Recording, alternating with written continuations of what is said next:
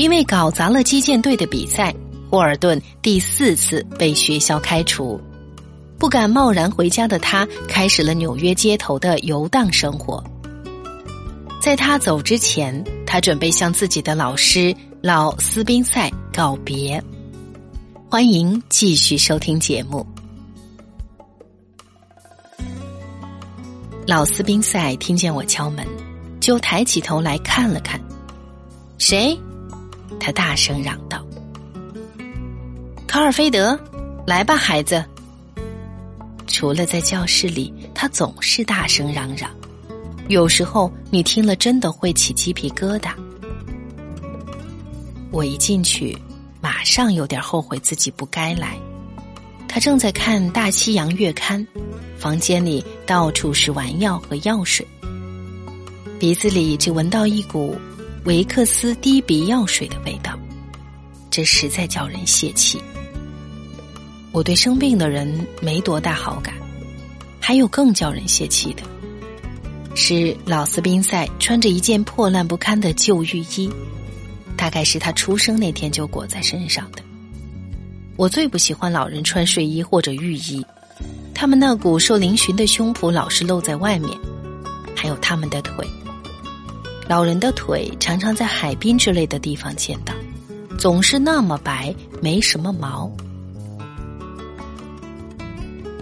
Hello，先生，我说，我接到您的便条了，多谢您关怀。他曾写了张便条给我，要我在放假之前抽空到他家去道别，因为我这一走就再也不回来了。您真的是太费心了，我反正总会来向您道别的。坐在那上面吧，孩子。老斯宾塞说。他意思要我坐在床上，我坐下了。您的感冒好些了吗，先生？我的孩子，我要是觉得好些，早就去请大夫了。老斯宾塞说。说完这话，他得意的不得了，马上像个疯子似的痴痴笑起来。最后，他总算恢复了平静，说道：“你怎么不去看球？”我本来以为今天有隆重的球赛呢。嗯，今天倒是有球赛，我也去看了会儿。只是我刚跟击剑队从纽约回来。我说：“嘿，他的床真像岩石一样。”他变得严肃起来。我知道他会的。那么说来，你要离开我们了。他说。是的，先生，我想是的。他开始老毛病发作，一个劲儿点起头来。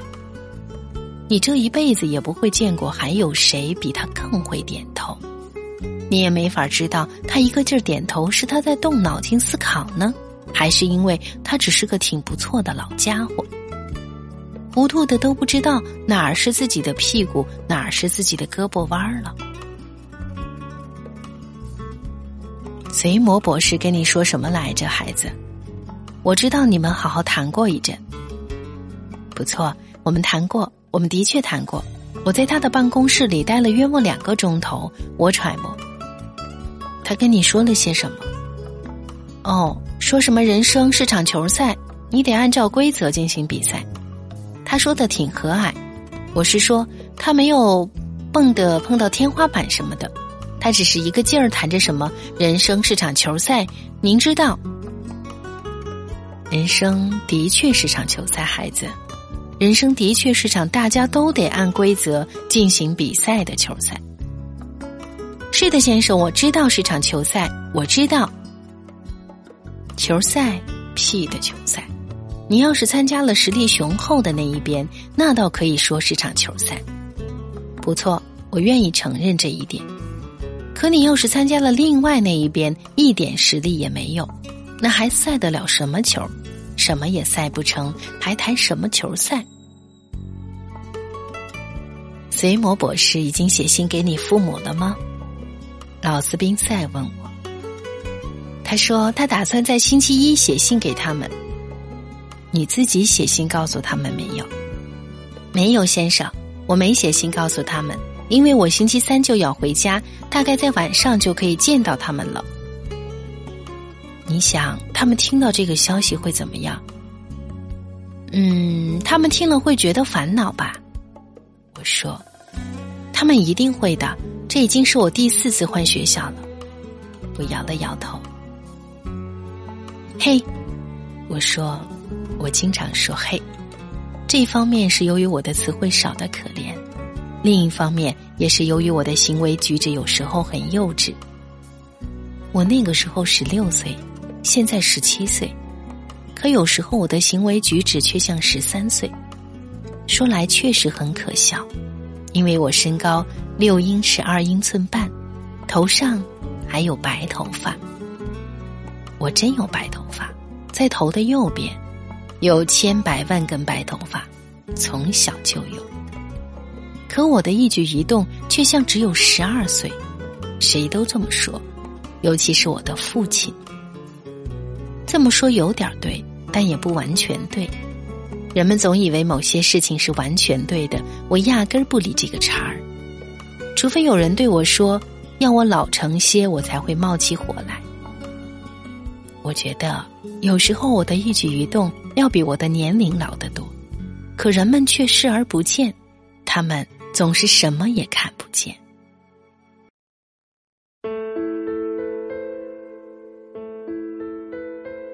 刚才是我为你朗读的霍尔顿向老师告别的片段。在书中，霍尔顿几乎看不惯周围发生的一切，尤其是由成年人构建而成的假模假式的丑陋世界。他想逃离这个现实世界，却又不由自主的成为这现实世界的同僚，结果只能生活在矛盾和纠结之中，一方面痛恨一切。另一方面，又不得不与自己所痛恨的为伍。欢迎继续收听节目。大家好，我是今晚的朗读者，演员李坤林。今晚我将和主持人戴戴一起带你朗读的作品是《麦田里的守望者》。最后，萨莉上楼来了，我立刻去迎接她。她看去真是漂亮极了，一点儿不假。她身穿一件黑大衣，头戴一顶黑色的法国帽。他平时很少戴帽子，可是这顶法国帽戴在他头上确实漂亮。好笑的是，我一看见他，简直就是想跟他结婚。我真是疯了，我都不怎么喜欢他，却忽然间我觉得我自己爱上他了，还想跟他结婚。哎，我可以对天发誓，我真的是疯了，我承认这一点。霍尔顿，见到你真的高兴，咱们好像有好几个世纪没见面了。你跟他在外面相见，他说话声音总是那么响，哎呀，很叫人不好意思。他因为长得确实是漂亮，所以谁都会原谅他，可我心里确实有点作呕啊。见到你也真高兴。我发自内心的问：“你好吗？好的不能再好了。哎，我来迟了没有？”我告诉他没有，但事实上他来迟了约莫十分钟。可我一点也不在意。星期六晚报上登的那些漫画说，一些人在街头等待的男人因为女朋友来晚了，都气得要命。我跟你说，这都是骗人的。要是一个姑娘跟你见面的时候看去极漂亮。谁还在乎她是不是迟到了？谁都不会在乎。哦，咱们最好快走。我说，戏在两点四十开演。我们下楼走向出租车。咱们今天看什么戏呀？呃，我不知道。伦特夫妇演的，我只买到了这个票。伦特夫妇，哦，真太好了！我已经跟你说过。他只要是听到伦特夫妇演的，就会高兴的连命都不要。在去戏院的路上，我们在汽车里胡搞了一会儿。最初他不肯，因为他说他擦口红什么的，但是我急得要命，他简直拿我没办法。反正有两次啊，汽车在红灯前忽然停住，我差点从座上摔下来。哎呀，这些混蛋司机从来不注意自己的汽车到底往哪儿开，我敢发誓，他们从来没有注意。我告诉你，我究竟疯狂到什么地步？当我们从热烈的拥抱中清醒过来的时候，我，我竟对他说：“我爱他。”那这这当然是撒谎！不过问题是我说的时候，倒真是心里话。我肯定是疯了。我我可以对天发誓，我真的是疯了。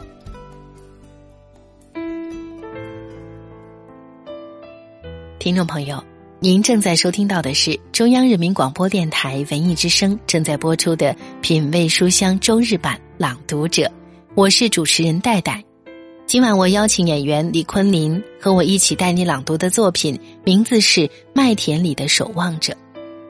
在这本书当中，通过主人公霍尔顿一天两夜游荡纽约的经历，反映了物质化的现代社会带给人的异化。霍尔顿既是这异化社会的抗拒者，又是这异化社会的牺牲品。他一方面因为异化社会带来的假模假式、矛盾和冲突感到挫伤和孤独，另一方面又接受这种社会塑造的交往模式。比如，他不喜欢电影，却常常为了打发时间走进电影院他不喜欢老斯宾塞，却又常常为了人情不得不探望他。他打心眼讨厌自己的女朋友萨莉，却又无法抗拒她外表的美丽。因此，他尽管看不惯世道，却只好苦闷彷徨，用种种不切实际的幻想安慰自己。这也是霍尔顿这一人物的悲剧所在。反抗，却又让人感觉无力。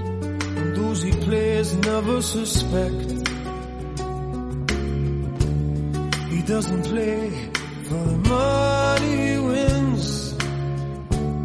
He doesn't play for respect. He deals a cards to find the answer. The sacred geometry of chance.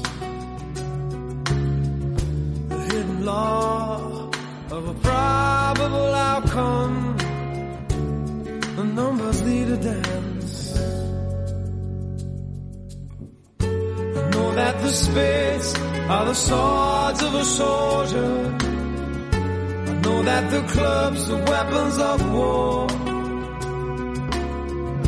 I know that diamonds mean money for this art, but that's not the shape of my heart. He may play the jack of diamonds. despair.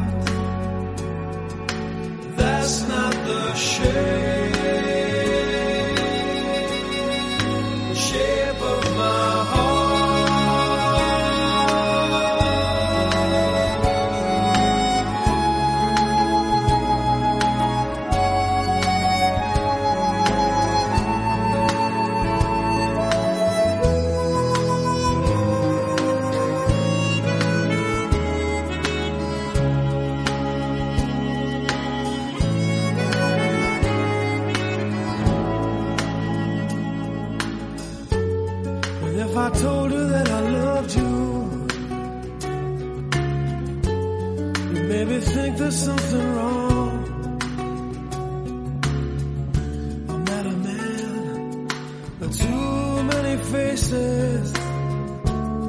The mask I wear is one. Although those who speak know nothing.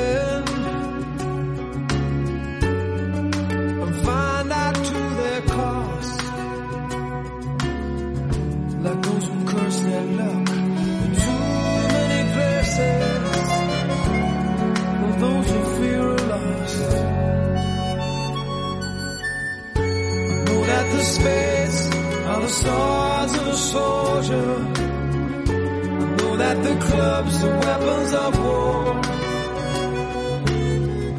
I know that diamonds mean money for this art, but that's not the shape of my heart. That's not the shape of my heart. That's not the shape. my heart.